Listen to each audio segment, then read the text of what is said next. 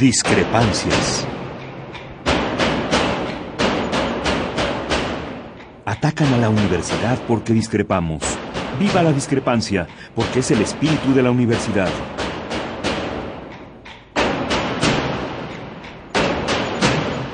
Martes de Discrepancias. Conduce Miguel Ángel Velázquez.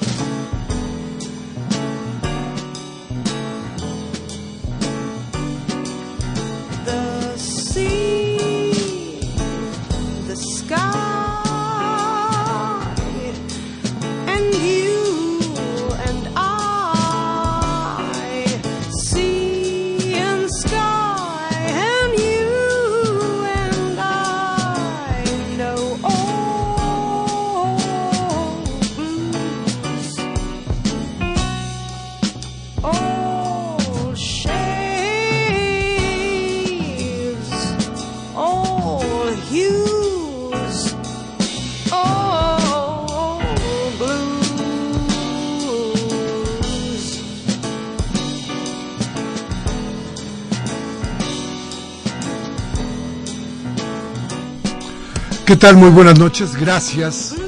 Muchas gracias por estar con nosotros aquí en, en la cita de todos los martes, pasaditas de las 8, en Radio Universidad.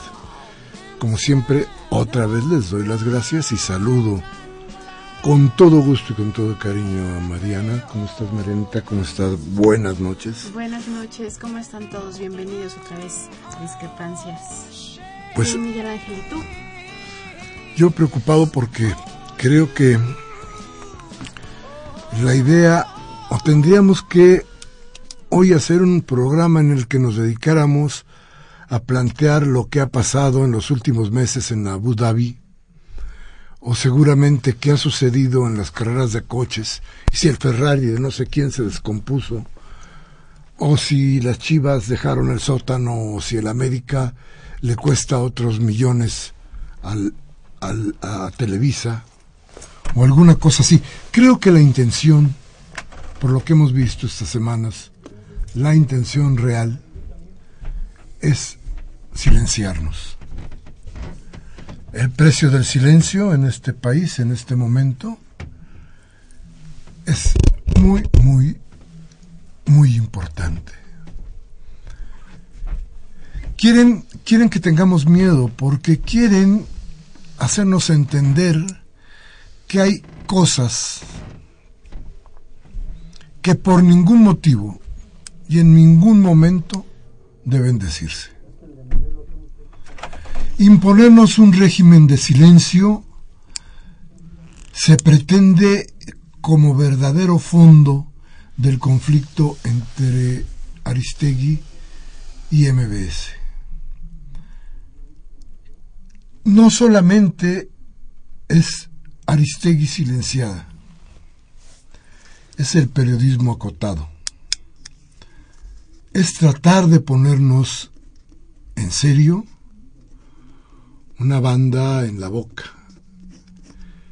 y un hueco en el cerebro, impedirnos pensar, impedirnos decir. Es grave porque porque en estas circunstancias, en un país como el nuestro, es muy necesario tener voces como las de Aristegui, espacios como el que tenía en MBS, para informar a la gente de lo que no se puede informar en ningún otro lado.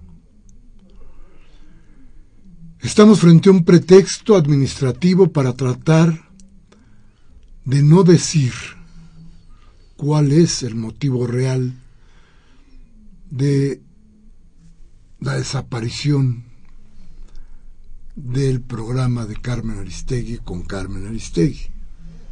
Vamos, el, programa sigue, hay otros periodistas ahí, seguramente estarán aterrados por lo que sucedió y seguramente cada que alcen la voz para tratar de decir una verdad pensarán cinco veces lo que le sucedió a Carmen Aristegui. Por eso, por eso no es posible de ninguna manera, en ningún momento, pensar que lo que sucedió en MBS es algo que no le puede suceder a cualquier otro medio de comunicación o cualquier otro conductor que quiera alzar su voz para decir esta, esta es una verdad que nos importa a todos. Carmen Aristegui está fuera del cuadrante. Creo que hay una verdadera idea de silenciar lo que pasa en México. Carmen Aristegui es culpable de haber metido en AMBS en un contrato que parecería exactamente lo menos dañino para la información, lo más ad hoc para un medio de comunicación, pero fue el pretexto ideal desde la administración de la empresa con la que trabajaba para correrla por lo todo lo demás. Por Felipe Calderón cuando le pidió que pasara el alcoholímetro. ¿Se acuerda usted? Porque denunció a Cuauhtémoc Gutiérrez de la Torre porque estaba lleno de muchachas guapas que servían de sus edecanes y se le acusó de tener una red de prostitución. Se le acusa también del asunto, creo que este es el más importante, de la Casa Blanca. Y déjeme, déjeme pararme ahí. No tanto por lo que significa la Casa Blanca y sus habitantes en general. A final de cuentas, como decía el propio Peña, credibilidad ya no existe. ¿No sabe qué les duele? ¿Sabe usted cuántos miles de millones de pesos se perdieron después de darse a conocer las porquerías que hacía la empresa consentida de Peña Nieto? ¿Sabe usted cuántos miles de millones de pesos dejó de ganar la empresa IGA? Yo creo que eso es lo que les dolió. Y después rematamos con Eduardo Medina Mora, un tipo desde luego indeseable en la Suprema Corte de Justicia de la Nación, que a final de cuentas está ahí. Y déjeme usted hacerle notar que en política no hay coincidencias. No. Lo que hay siempre es mala leche. Y piense usted en esto. ¿Cómo es posible que cuando imponen a Eduardo Merina Mora, le pegan a Carmen Aristegui. Desde luego, aquí, si no hubiera existido el factor de la firma de este convenio, a lo mejor no hubieran podido hacerle nada más a Aristegui. Ese pretexto fue el que se configuró para, poderla, para poderle pegar. Hoy deberíamos, estamos indignados por lo que pasa con Aristegui, pero el periodismo está de luto por lo que nos pasa a todos los demás. Así es que ya podrá usted escuchar el mismo boletín en todo el cuadrante del radio por la mañana. Eso, eso es lo que tenemos enfrente. Eso es lo que tenemos que revisar y eso es lo que tenemos que ver en adelante. Entonces, gracias por estar con nosotros. Nuestros teléfonos 5536-8989. La da sin costo 01850-52-688. Seguiremos con el tema.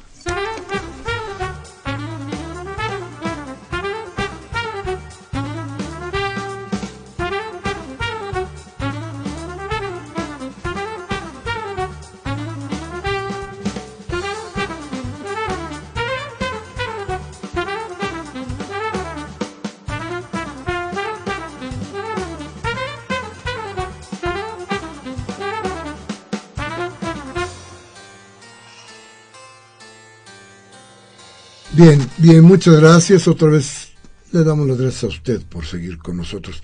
Y entonces, este régimen de silencio, cuando menos nosotros no lo vamos a aguantar el tiempo que estemos por acá. Y déjeme decirle que hoy, hoy en las páginas, si usted quiere revisarlas, eh, en las páginas del periódico El Mundo Español, nos están diciendo algo que no puede quedarse aquí, nada más entre los cuates. Se investiga en España al jefe de campaña de presidente de México, Peña Nieto. Dice la nota, uno de los jefes de campaña en las elecciones que llevaron a la presidencia de México, Enrique Peña Nieto, está siendo investigado en España por posibles operaciones ilícitas en el Banco de Madrid, según aseguraron a El Mundo fuentes policiales. ¿Qué tal, eh? Se trata de Gavino Antonio Fraga Peña. ¿Se acuerda usted del caso Monex? ¿Qué tal? Eh? Que nuestro tribunal superior ya les dijo que no era, no, el tribunal electoral, ¿verdad? El tribunal electoral ya les dijo, que, eran inocentes. Bueno, pues estos güeyes allí en España ya lo están sacando de otra manera. Dice, se trata de Gavino Antonio, Antonio Fraga Peña, coordinador territorial de compromisos de campaña de Peña Nieto y miembro del equipo que ganó las elecciones generales en 2012, según las citadas fuentes, con acceso al explosivo informe elaborado por el Servicio Ejecutivo, oiga usted, el Servicio Ejecutivo de Prevención de Blanqueo de Capitales sobre los clientes de la filial española de la banca Privat de Andorra, BPA. ¿Sabe ustedes qué es esto? Esto es en serio, ¿eh? En la investigación se menciona a Gabino Fraga entre los clientes del Blanco Madrid que han realizado operaciones sospechosas y que no fueron controlados con arreglo a la normatividad, a la normativa antiblanqueo por los gestores de la entidad financiera española. En el caso de este asesor del que posteriormente sería presidente de México, el CEP Black, que es la cuestión esta que le dije al Servicio Ejecutivo de Prevención de Blanqueo de Capitales, ha detectado que recibió una transferencia de México de 445 mil euros que, según las fuentes policiales consultadas, es investigado porque, comillas, ese dinero puede corresponder con financiación ilegal de partidos, comillas. Fraga Peña figura en la lista de clientes que, según Seb Black, debió ser objeto de una vigilancia especial por parte del Banco de Madrid y que, sin embargo, no se produjo. Este abogado es actualmente director general del despacho mexicano Grupo de Abogacía Profesional y fue acusado en 2012 por la oposición de participar en el montaje de un esquema de financiación irregular paralela de la campaña del líder del Partido Revolucionario Institucional, este, Gabino Fraga, quien no respondió hasta el cierre de la edición de El Mundo a la petición de explicaciones por parte del diario. En su perfil oficial, en el grupo GAP, Fraga incluye una experiencia profesional de haber realizado estudios jurídicos para la presidencia de la República y empresas de peso en México como la petrolera Pemex. Y su nombre se une a los clientes considerados sospechosos y que ha ido publicando en estos últimos días el periódico El Mundo, que incluyen a jerarcas venezolanos del régimen de Hugo Chávez, al mafioso ruso Andrei Pretov, ándale, mm. y, en España a y en España a una empresa del exdirector general de la policía, Juan Cotiño, entre otros. El principal candidato opositor en las elecciones mexicanas, Andrés Manuel López Obrador, afirmó el 18 de junio de 2012 dos semanas después de perder las elecciones, bueno, eso de perder las elecciones, que Peña Nieto no se benefició con dinero, que Peña Nieto, perdón, se benefició con dinero de procedencia ilícita, con lo que comúnmente se llama lavado de dinero presentó ese día un escrito ante el Tribunal Electoral del Poder Judicial de la Federación sobre una serie de empresas que constituyeron una supuesta estructura paralela de financiación a la campaña del candidato del PRI a través del grupo financiero Monex. Entre ellas consideró clave el papel de importadora y comercializadora EFRA, cuyo domicilio social era el de Gabino Fraga, según las denuncias presentadas. Denunció que la empresa sirvió de pantalla para que el partido de Peña Nieto comprara votos mediante la distribución de tarjetas del monedero de banca Monex. Así es que, ¿qué pasa con México? A ver, díganos usted, ¿qué opina de todo esto? Se está cayendo a pedazos este gobierno. Ese gobierno ya se acabó. Está, es terrible, es, es una tras otra, tras otra. No terminamos de salir de un escándalo y empezamos el siguiente. Después de las imposiciones, después de las porquerías, nos enteramos de que además había más porquerías, que había grupos. Bueno, es eso principalmente. Si se llegó a base de mentira, a base de compra de votos, a base... Si esta fue una elección mal hecha, todo lo demás está mal hecho. ¿Cómo se gobierna cuando no se es legítimo?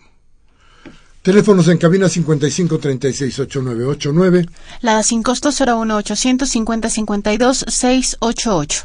Vamos a un corte y regresamos.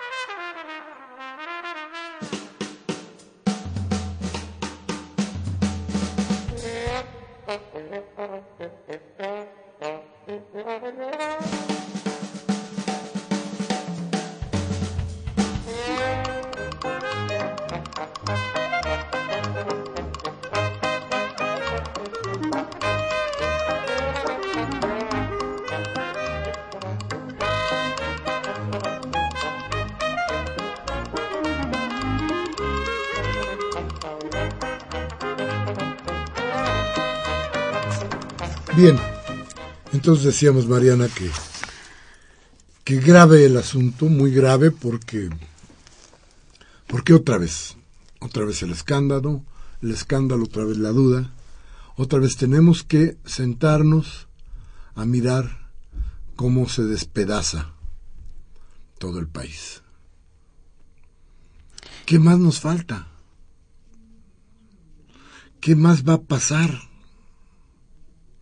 Bueno, ya llegamos al colmo de que el fin de semana nos anuncia, más bien a nosotros no, a los corresponsales extranjeros, les anuncia a la Secretaría de Hacienda, a un subsecretario de Hacienda, que lo más probable es que el próximo recorte económico del, del presupuesto del país equivalga al 0.8%, es decir, 0.1% más de lo que se acaba de recortar. Así es.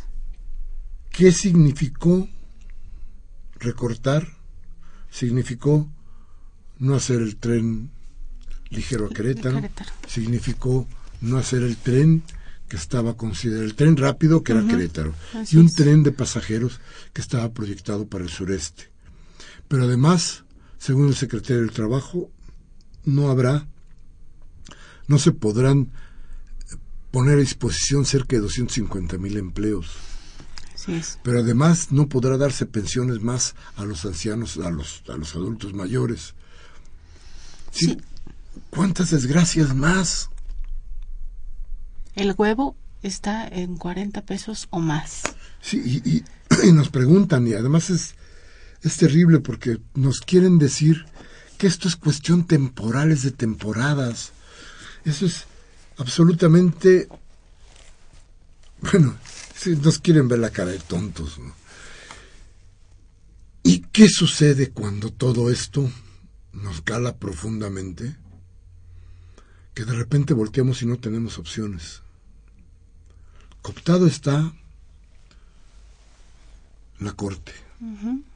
El día, el día de hoy asume Mora, Eduardo Medina Eduardo Mora. Medina Mora como eh, ministro de la Suprema Corte de Justicia y su discurso va en torno a de- se, se limita a decir que va a ser respetuoso de los derechos humanos, lo cual también parece una burla para la gente, ¿no? El día de hoy que asume el para las cargo. mujeres, ¿no? Sí, claro. Totalmente indignante verlo con, con esa sonrisa asumir el cargo como, como ministro de la Suprema Corte de Justicia. Entonces tenemos ese poder acotado. Se está metido hasta el cepillo. En el otro lado, en el- la Procuraduría, la agente, otra agente de Televisa. Areli. La señora Areli. ¿Qué pasa entonces? ¿Qué tenemos más? Bueno, pues ese poder está perdido para la gente. Los medios de comunicación. Volvemos. Vamos a, los poderes, ¿no? en la Cámara de Diputados y la Cámara de Senadores el legislador no sirve. Vamos, su complicidad es tal con el poder que ha desaparecido como una instancia que represente los intereses de quienes votaron por ellos. No hay tal representación. Hay una representación de los intereses de los que les dieron para que compraran los votos, pero no de los votantes. Otro poder perdido. Y el poder presidencial, acotado por toda esta serie de cosas que están sucediendo, como lo que estábamos diciendo hace un momento y analizábamos con usted. ¿Qué pasó con Carmen Aristegui? ¿Desde dónde viene el golpe? MBS es un instrumento, ¿no? Sí, claro. Son empresarios finalmente que... Y, la historia de Carmen Aristegui con MBS, digo, de, sus eh, desencuentros no es nueva, ¿no? Es algo que ha venido sucediendo desde, desde hace varios años. Eh, lo que mencionabas de Felipe Calderón cuando se da lo del alcoholímetro fue otro de los grandes enfrentamientos que, que se tuvo, pero actualmente están las redes sociales, que ha sido como lo que ha hecho contrapeso en, en, esta, en esta situación, porque de otra forma el, Twitter, el Facebook, eh, los llamados a las marchas, a las movilizaciones, a las firmas electrónicas y no electrónicas, no en favor de Carmen Aristegui nada más como, como persona, sino en favor de lo que representa un espacio periodístico para hablar, eh, para hablar de forma crítica, ¿no?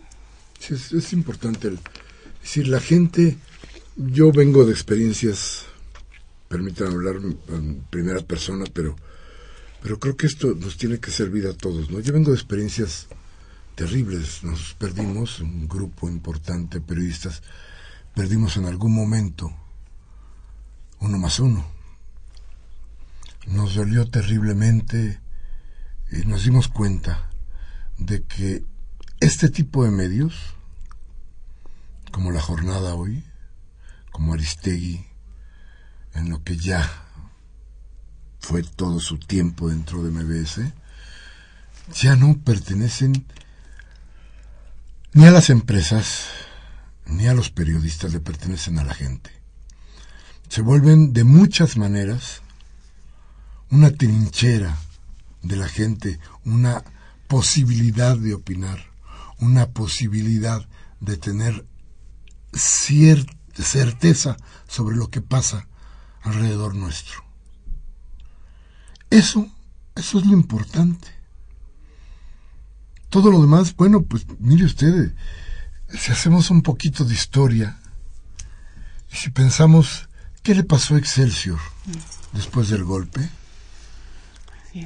Perdió su credibilidad, se acabó. Se acabó. No hubo más. ¿Qué pasó con uno más uno después de del conflicto interno que tuvimos y que algún día podríamos abordar, pero que pero que fue muy doloroso para muchos de nosotros? ¿Qué pasó con eso? Pues también, bueno, yo no quisiera calificarlo, pero ahí están los medios sobre su mesa y usted sabrá qué opinar de lo que pasó con uno más uno, de lo que pasó con Excelsior, de lo que ha pasado. ¿Se acuerda usted de Gutiérrez Vivó? Sí, Gutiérrez Vivó, que era, que era, él era un, él era la empresa, él era el empresario.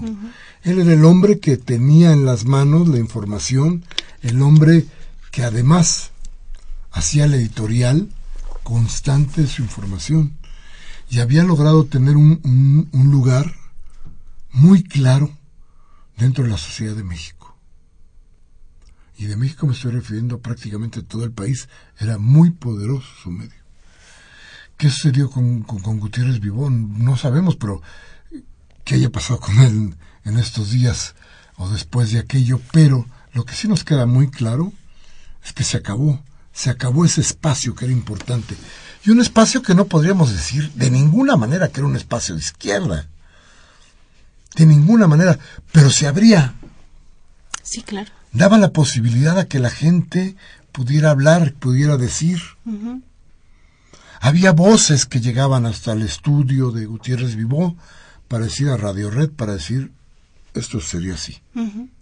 ¿Qué ha pasado con Radio Red? ¿Qué ha pasado con, con, con eh, Radio Fórmula? Con... con todos estos grupos donde se han sufrido bajas importantes de quienes están transmitiendo, ahí están, o de quienes hacen los periódicos, ahí están. Usted véalos, mírelos y se va a dar cuenta de qué exactamente sucedió en el tiempo con todos esos medios.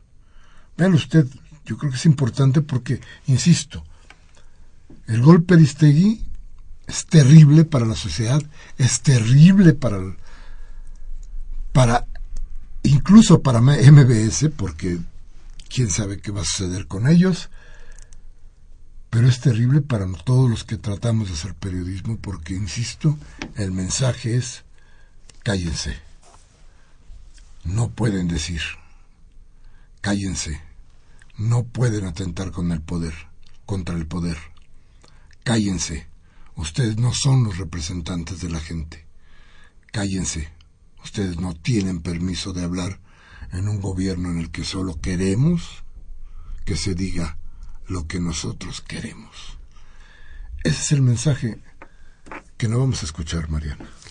Sí, el mensaje es guardar silencio ante toda esta serie de, de acciones que se han venido perpetrando durante, durante mucho tiempo y durante, pues a lo largo de, las décadas, ¿no? Cuando sucedió lo de Excelsior también con el PRI en el poder, ¿no? Eh, ahora que pasa esto de, de, Carmen Aristegui es, es, es algo que, que como periodista y yo y como ciudadano y como de verdad eh, da miedo porque da, miedo pero a la vez da, da rabia lo que dicen los los empresarios de MBS es que ahora y que se aplica en muchos medios de comunicación es que ahora la empresa dice qué vas a qué vas a, mencionar en cada uno de los medios. Ya no hay manera de que cada programa tenga sus sus redactores, sus foto, este sus reporteros, ya ya hay una línea perfectamente establecida para decir lo que le conviene a la empresa. Y está claramente puesto que lo que decía Carmen Aristegui no le convenía a la empresa. Qué grave, qué grave porque porque hay muy pocos espacios como como eso y, tenemos que defender. Fíjense que es, es curioso, ya ha oído usted cuál es nuestra postura dentro de todo esto, pero, pero tenemos que ser lo más objetivo posible. Eh, que no quiere decir que seamos objetivos, porque a final de cuentas ya, ya dijimos, hay una postura y está muy clara para nosotros, es tratar de callarnos, a todos. Es un golpe que llega para todos lados, pues. Pero lo que me llama mucho, mucho la atención es que, salvo el equipo muy reducido de personas que trabajaba con Aristegui, todo el demás grupo de reporteros que trabajaba, ellos, decir, Aristegui pagaba o tenía su grupo. Tenía, eran 24 personas. Se fueron 24 y personas. y todos los demás, todos los reporteros, los de a pie, ninguno ha renunciado. Eso lo tenemos que observar y lo tenemos que ver porque algo nos quieren decir. Hay algo que está ahí y que no está dicho por el momento, pero en lo que tenemos que reflexionar. Pero pronto yo sí le voy a prometer una cosa, junto con Mariana. Aquí la mordaza no nos va a llegar. Eso lo prometemos. Vamos a un corte y regresamos. Teléfonos 55368989. La da sin costo 01 850 52688. Vamos al corte.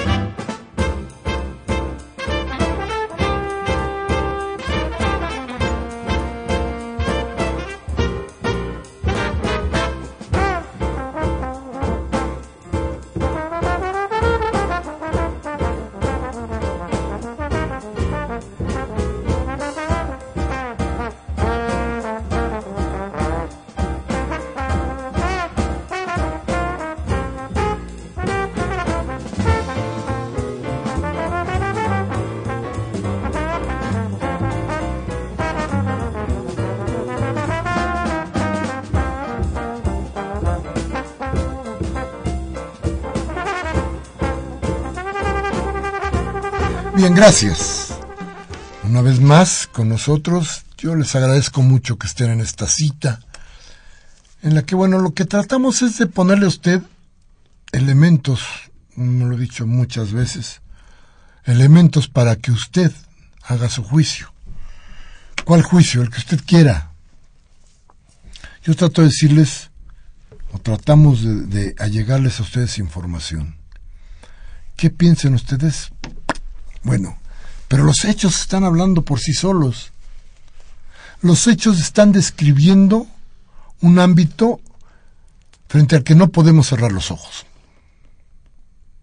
Son los hechos los que nos están anunciando lo que nos va a pasar, son los hechos los que nos están, eh, ¿qué le diría a usted? Doliendo todos los días. Son los hechos los que nosotros decimos o planteamos. Cuando le decimos a usted que en España están investigando lo que pasó con la, con la campaña de Peña Nieto, no estamos tratando de calificar a nadie.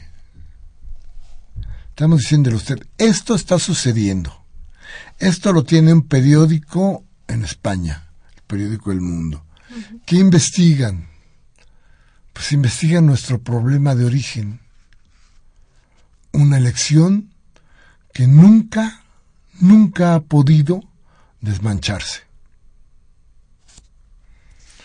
Una elección que a mi gusto ha sido la causa o un periodo en el que en el que las trampas, en el que los fraudes como el que cometió Felipe Calderón Hinojosa han sido parte de toda nuestra desgracia o de esta desgracia. ¿Qué hay que hacer? No volvernos a equivocar, desde luego. Pero ¿qué más?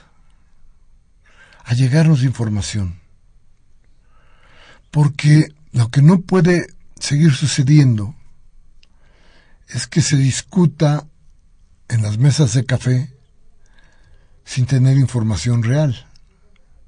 No es posible que llegue una gente que diga, no, bueno, es que corrieron a Aristegui porque metió la pata en tal. Y nunca, nunca escucharon a Aristegui. Sí, claro. Ahorita es el, el, el momento, la, eh, la cuestión de moda, entonces hay que hablar de eso. Pero profundizar jamás. Sí, es muy fácil emitir una opinión eh, basándose solamente en, en, meras, en meros twitters incluso, ¿no? En, en, en, lo que uno ve cuando abre una red social, por ejemplo. Y creo que, que tenemos la responsabilidad de, em, de adentrarnos más a, lo que esto significa verdaderamente, ¿no?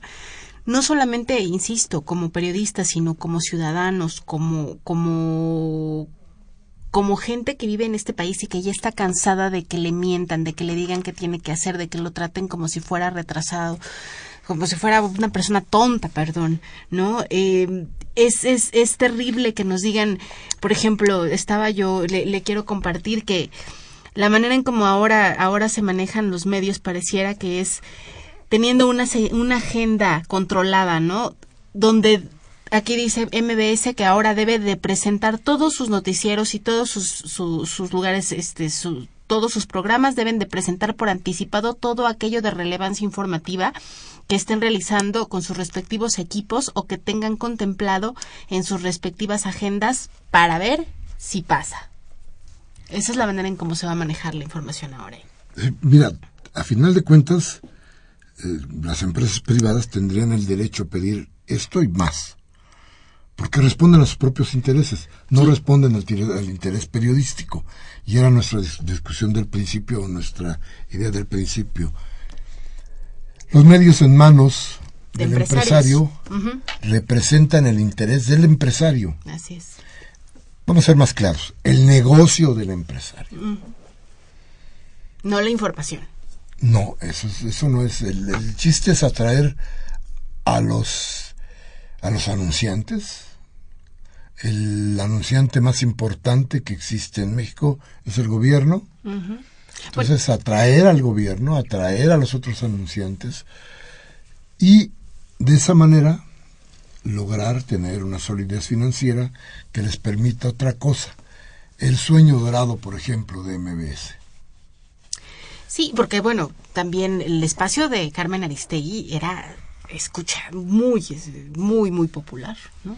Y también había una serie de anunciantes en, su espacio porque era era de los más escuchados en yo creo que en, en todo FM, ¿no? Sí, en, la Ciudad de México no había de, en la Ciudad de México y en el área metropolitana, yo creo que no no hay ningún programa que pudiera hacerle sombra en popularidad a Aristegui.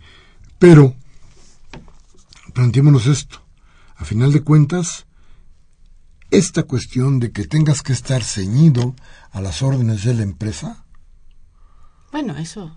Este, eh, mira, el sueño de MBS, y yo creo que ahí vamos a tener que platicar un buen rato y ya lo veremos conforme vaya pasando los días y los meses. No, no va a ser rápido, pero yo creo que de alguna manera lo que se ofreció fue la cabeza de, de, de Carmen Aristegui para poder tener, cumplir con el gran sueño de MBS, que es tener una televisora.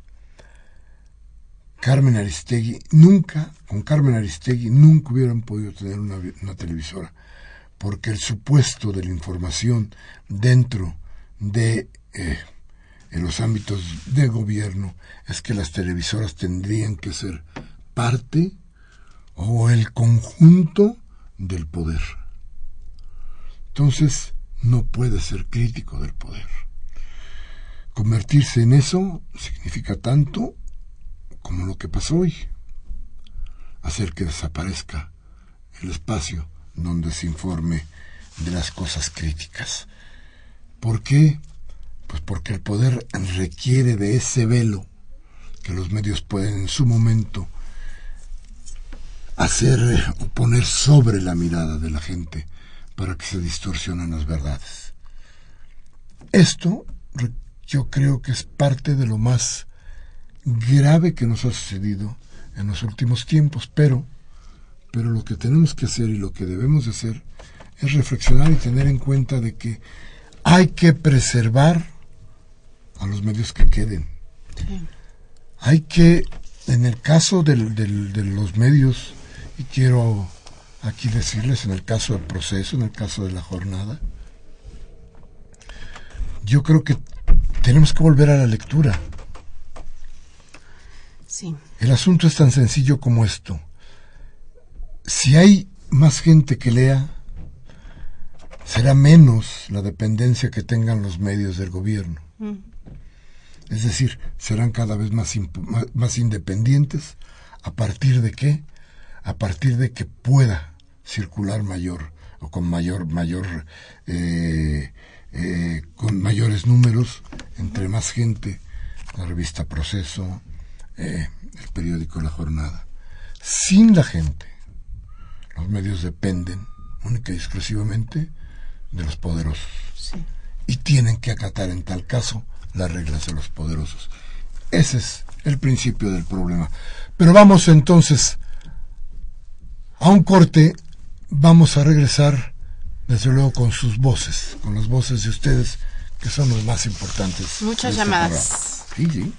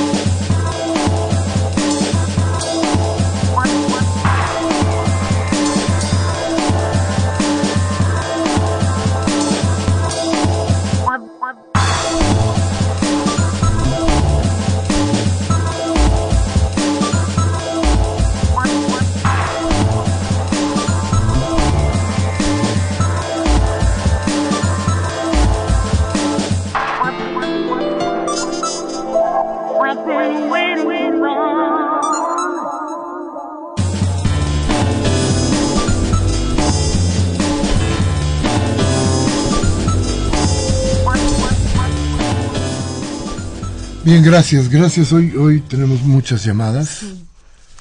Tenemos, eh, nos da mucho gusto porque porque es, esa es la forma en la que, en la que podemos mantenernos con ustedes, ¿no? A final de cuentas.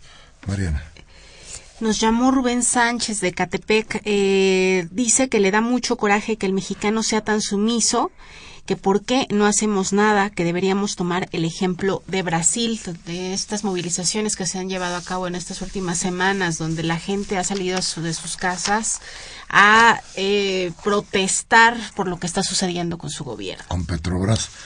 Y, y, y, y, fíjese usted que ha sido muy curioso porque esta gente, la gente que sale, bueno, fueron casi dos millones de personas, ¿eh? Sí. Una manifestación. Eh, le pedían explicaciones claras a Vilma Rosek.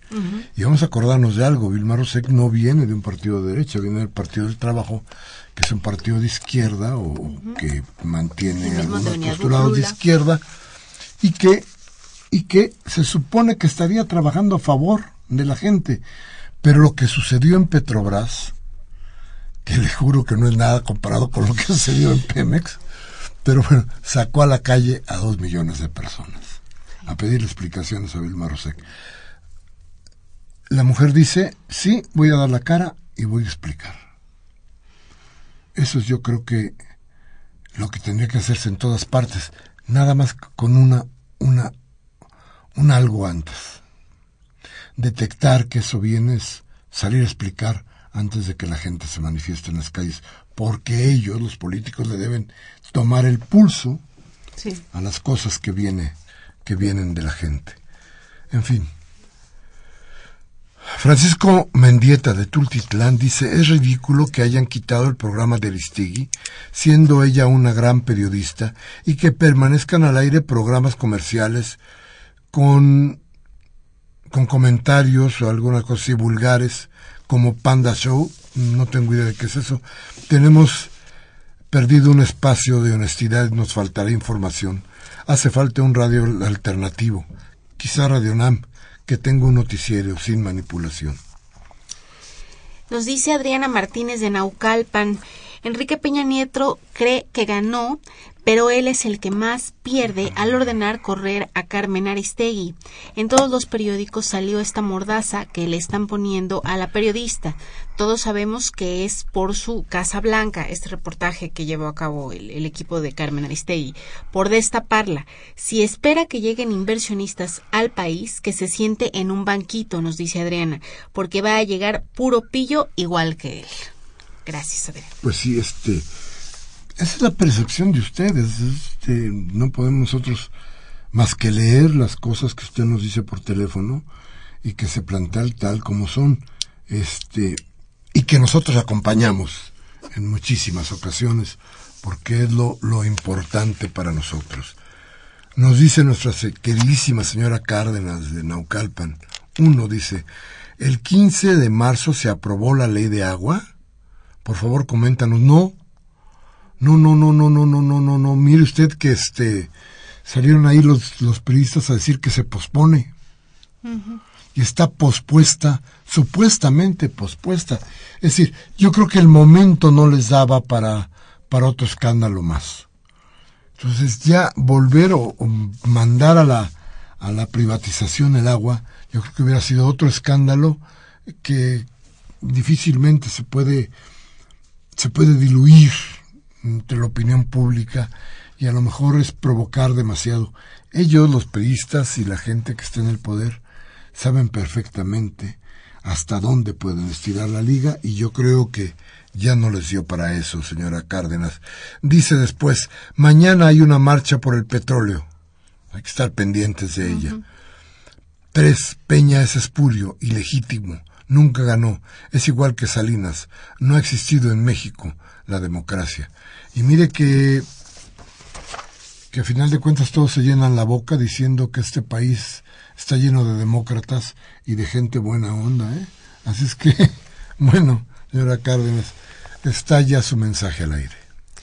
Gabo Alviña o Alviña, este, perdón Gabo si no, si no lo digo bien, eh, nos dice, es importante que programas como este lleguen a escucharse en Europa Nos pide Miguel Ángel que por favor grabemos los programas en podcast para que después los podamos escuchar vía internet. Eh, un gran abrazo del Gabo nos dice y nunca dejemos de luchar. Ánimo. Muchas gracias Gabo por, por tus palabras. A ver, creo que tenemos, creo que se puede bajar por podcast. Hay que buscarlo en el, en el sitio de, de Radio UNAM, que el programa está ahí y creo que lo puede bajar y se puede retransmitir. Lo que no tengo es la dirección, pero seguramente si entra usted a Radio UNAM ahí se puede... Ah, mire, ya me lo están dando. Eh, la página electrónica es www.radiounam.unam.mx. El correo electrónico es contacto arroba radiounam.unam.mx. Y creo que había una, una, un algo más por ahí para la cuestión de, del podcast, pero lo vamos a averiguar y le prometo que la próxima semana lo tenemos, lo tenemos claro. Dice María Idalia Castro de la delegación Álvaro Obregón, MBS no se dio un tiro en el pie, se lo dio en la cabeza, Carmen Aristegui, y en el corazón, credibilidad. Le falta poco por para que muera, es un cascarón. Convoco, dice María Idalia Castro, a boicotear todos los productos que se anuncien de 6 a 10 de la mañana en el horario que ya no es de Aristegui. Cancelar Dish, no comprar libros de, de Gaby Vargas, ni satanizar a esa y satanizar esa compañía, hacerles entender que estamos ofendidos y haremos valer nuestro poder del consumidor. Basta ya de tanta impunidad, dice María Idalia Castro.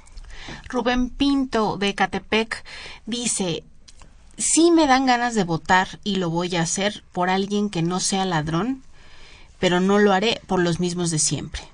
Eso nos dice Rubén. Está bien, no digo, me encanta la postura. A ver, ¿por quién vota? la, cuestión es, este, sí, este... encontrar, encontrar, va a ser difícil encontrar la urna, pero qué bueno que usted tiene esa idea. Yo creo que lo mejor sería sería, eh, siempre he dicho que lo mejor es votar. El asunto aquí es, como se ven las cosas hoy, es el voto va a ser respetado o no. ¿Quién nos asegura que nuestro voto va a ser respetado?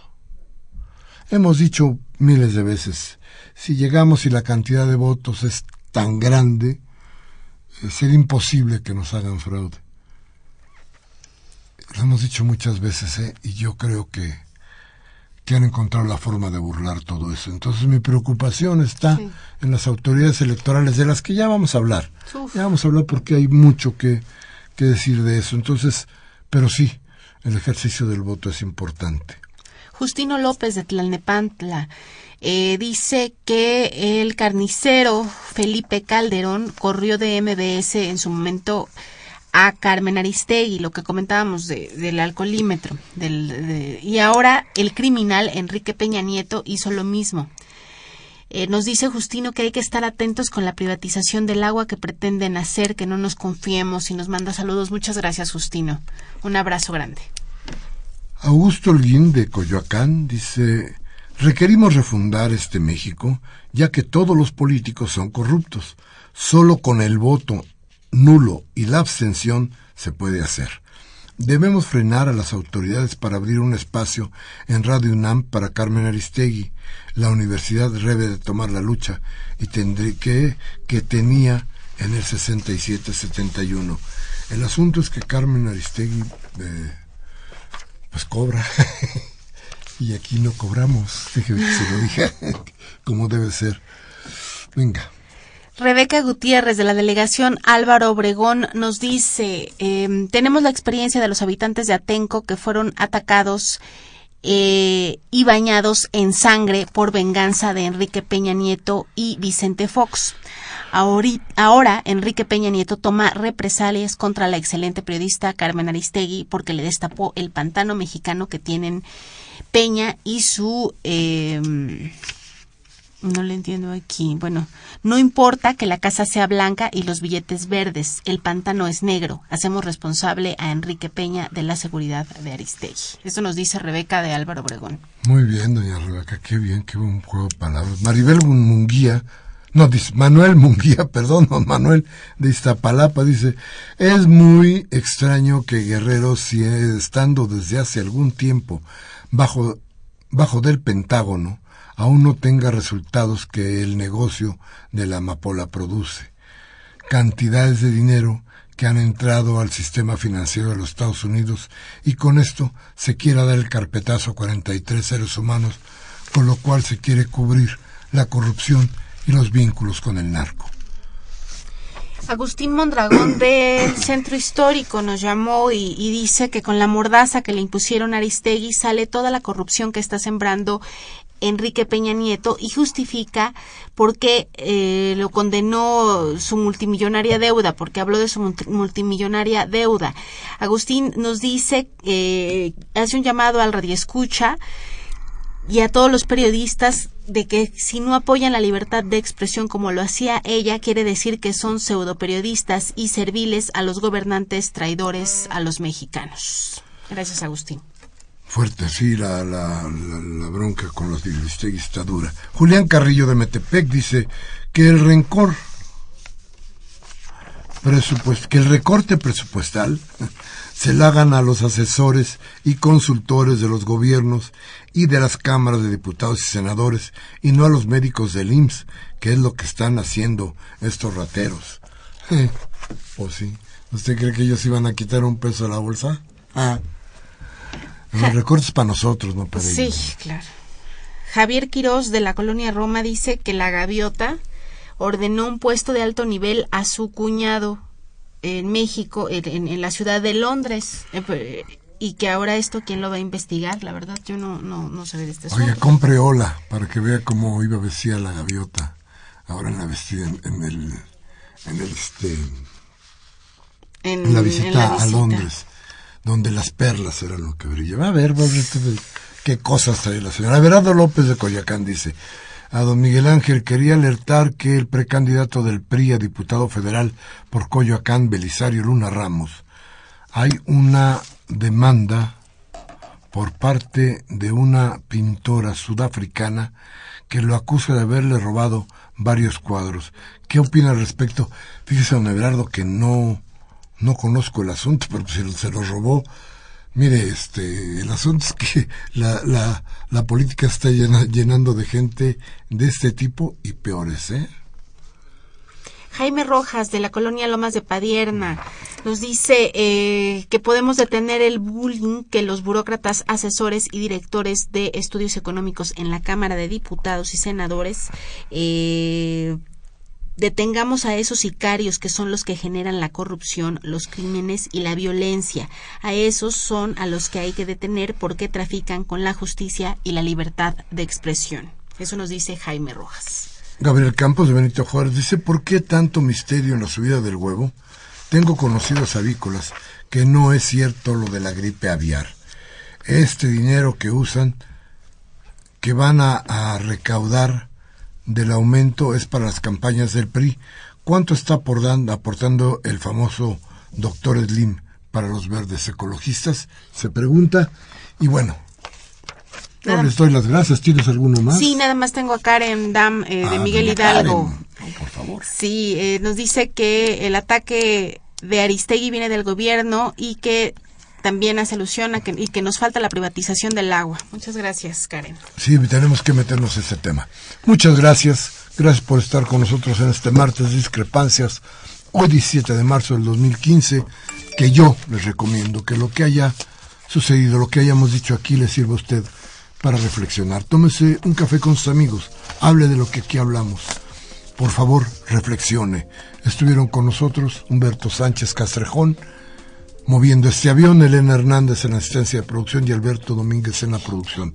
Gracias, Marana, Mariana. Gracias. Gracias a usted que nos escucha, por favor. Si esto no le gusta, cámbiele. Ahí está Televisor Radio Fórmula para que le suervan el cerebro. Hasta la próxima.